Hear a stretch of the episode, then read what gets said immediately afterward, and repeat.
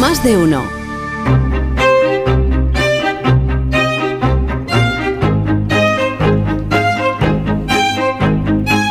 7 y 18 minutos, el comentario más tempranero de este programa con la firma de Marta García ayer, la primera de la mañana. Marta, buenos días. Buenos días, Carlos. No es fácil poner a un país entero a opinar. Lo ha conseguido la portada de Hola de Ana Obregón saliendo de un hospital de Miami con un hijo recién comprado. Y digo comprado porque el precio estimado que puede costar un proceso de vientre de alquiler en Estados Unidos es de entre 100.000 y 200.000 dólares. Si decimos que el vientre se alquila, no deberíamos decir que el niño se compra. Niña en este caso, se llama Ana como la madre, aunque como la gestación subrogada en España es ilegal, para que Ana sea inscrita aquí como hija de Ana, necesitará un procedimiento judicial.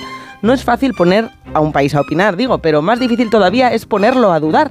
Y cuantas más vueltas le doy, más dudas me surgen de los límites éticos y jurídicos de todo esto. Por dueños, dueñas que seamos de nuestro cuerpo, esa libertad tiene límites. No se puede, por ejemplo, vender un riñón por muy tuyo que sea. El mercado no puede comprarlo todo y menos una vida. Pero está la idea de la gestación altruista, la que solo ciudadanos defienden en España. Esa idea, la canadiense, siempre me había parecido mejor y ahora dudo. Dudo también si en este debate hay que poner el foco en las madres, ni en las gestantes ni en las firmantes. ¿Y si ponemos el foco en los bebés? Una vida no se puede vender. ¿Y regalar?